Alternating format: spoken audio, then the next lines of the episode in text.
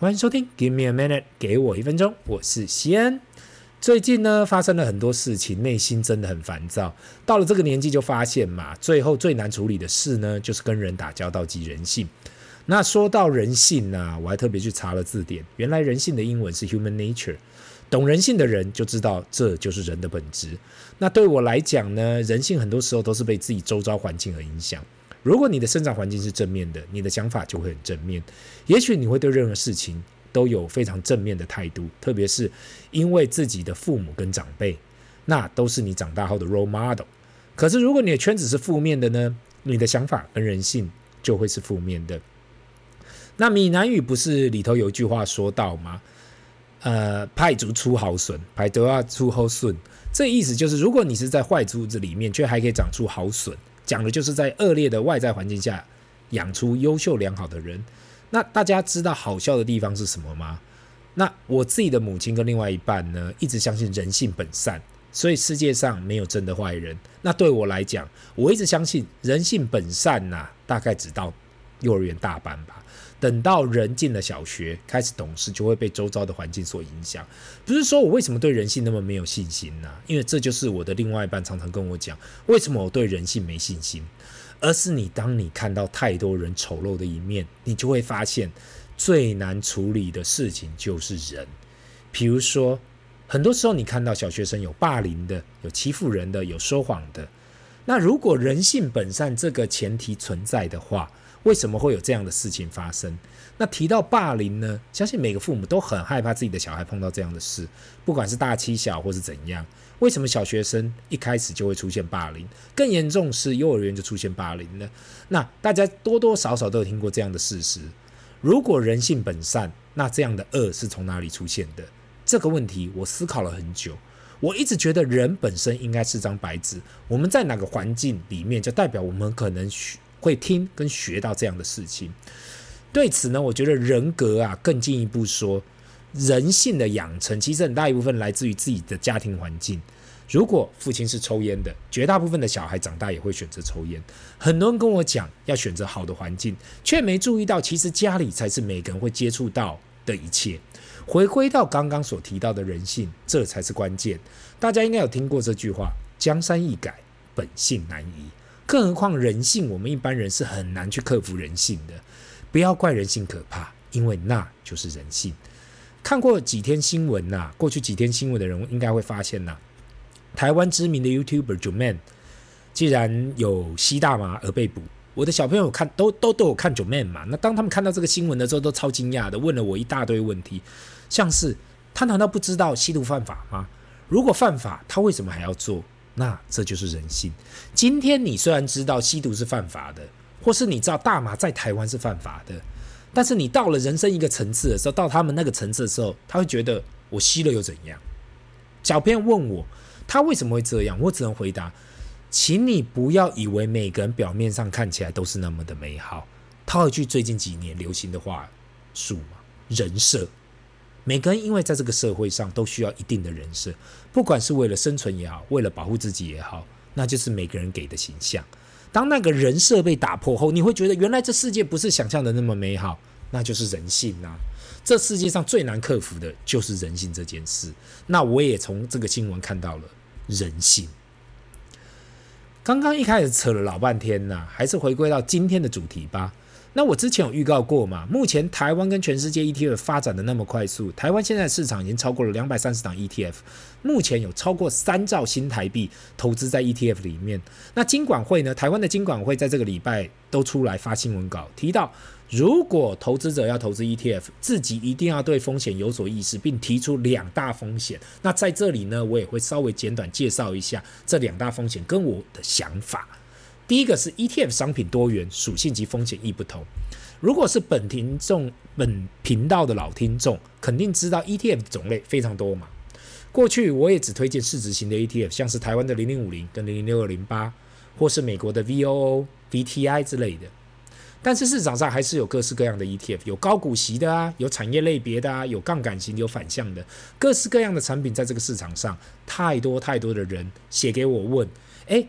先某一档 ETF 是否可以投资？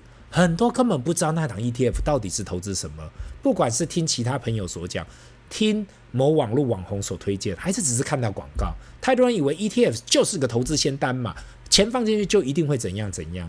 坦白说呢，身为投资超过十五年以上的 ETF 投资者来说嘛，ETF 这个投资工具绝对不是仙丹。还记得刚开始我接触到的 ETF 是因为可以快速的投资石油跟天然气。是的，在美国有 ETF 是可以买卖石油跟天然气的，有正向的也有反向的。因此你会觉得这样的原物料的涨幅远远大于股市或是债市。当顺风顺水的时候，你会觉得，哎，我多跟空都可以做，那真的事半功倍。特别是那种杠杆型的，犹如吃吃大力丸一样吗？另外呢，我也要提到，VIX 指数也有 ETF。如果不了解 VIX 指数的听众，这是一个追踪 S&P 五百波动的指数。只要 S&P 五百指数跌越多，这个指数就弹得越高，越快越高啊！那是很，只是这种是一个很短暂的嘛，而且是追踪每天的波动。所以在二零零八金融风暴的时候，一开始大家真的乐翻天了。可是当低点已过，开始回档的时候，那一定要卖出。如果你没有卖出，就准备跌到脱裤子。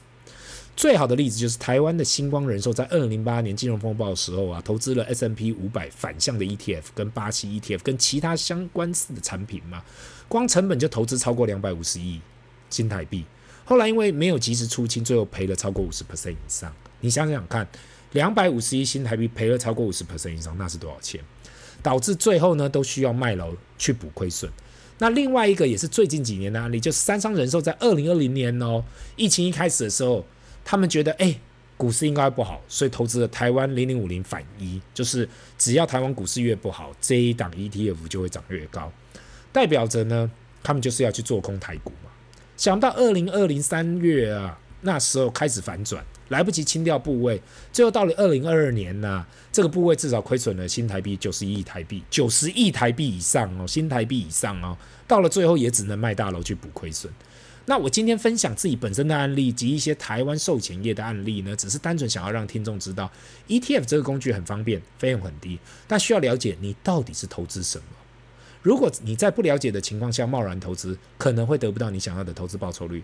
那我在这里还是要持续推荐。如果你真的不想要研究市场，也不想要看什么数据，那最好就是投资指数大盘的 ETF。你可以无脑的一直投，前提是你投入的那个市场是长期会往上的就好。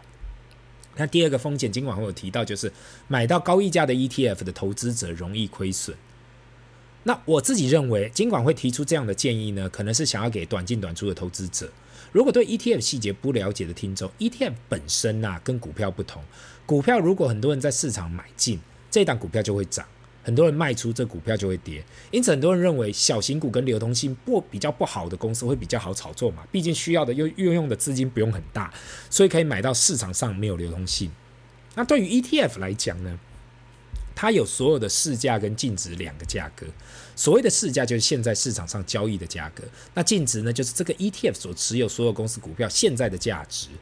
最好的 ETF 啊，就市场上最好的 ETF，市价跟净值啊会非常的接近，就是没有这个落差。所以当但是呢，当很多投资者投入某一档 ETF 的时候，因为投信业者来不及产出更多的单位嘛，因此市价跟净值会短暂的脱钩。溢价的意思就是市价是高于净值的，对于你用比较高的价格去投资这一档 ETF，那折价的意思就是市价是低于净值的，等于你是打折来投资这一档 ETF。那金管会在这里是投资提醒啊，投资者，如果一提一档 ETF 是过高溢价，他提到三 percent 以上，投资者很可能会赔，就等于是你你用三 percent 的溢价去投资这一档 ETF，那。这个前提应该是要讲了，如果投资者是非常短线的，赔钱几率高嘛。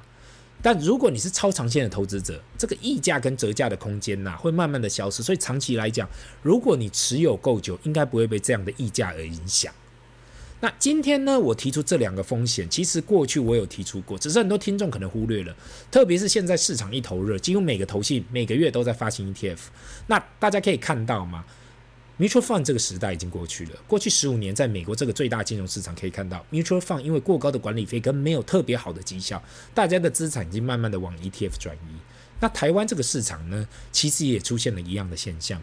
过去很多主动投资大师都提到嘛，指数型的 ETF 或是 ETF 整体未来会有流动性的问题，因为当大家都把资金放到 ETF 里面，代表市场会减低交易，这交易的频繁度嘛，大家都会持有并不出售。目前市场上的 ETF 在不到十 percent 的资资金情况下，这样的情况是非常难想象的。特别是很多交易者还是利用 ETF 来进行市场操作，而非每一个 ETF 的投资者都是长期持有。那未来呢，会怎么样？我想大家现在都还没办法预测。可是以现在的市场方向来讲，ETF 真的就是市场主流。可是我也希望各位听众可以在投资前注意以下，今哦没有今注意啦，今天所提到的坑。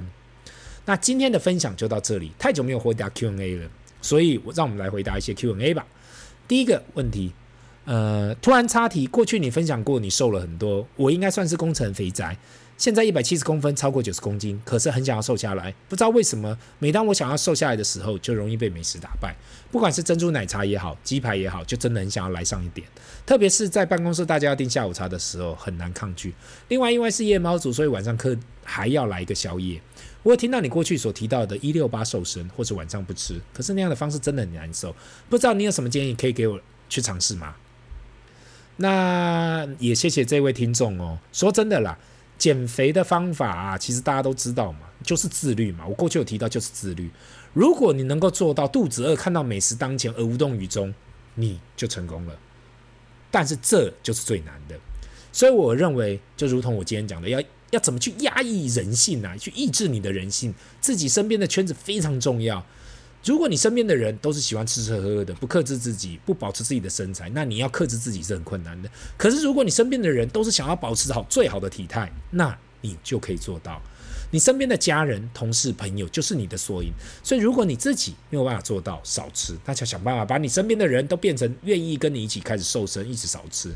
这就跟我过去说的，如果你的身边都是想要努力的人，想要成长的人，你不成长也非常难啦。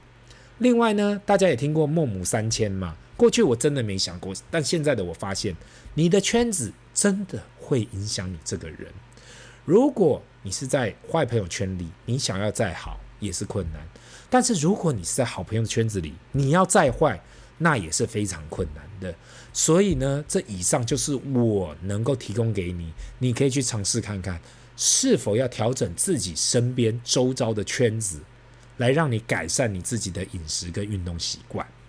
这里是 Give me a minute，给我一分钟，我们下次见，拜。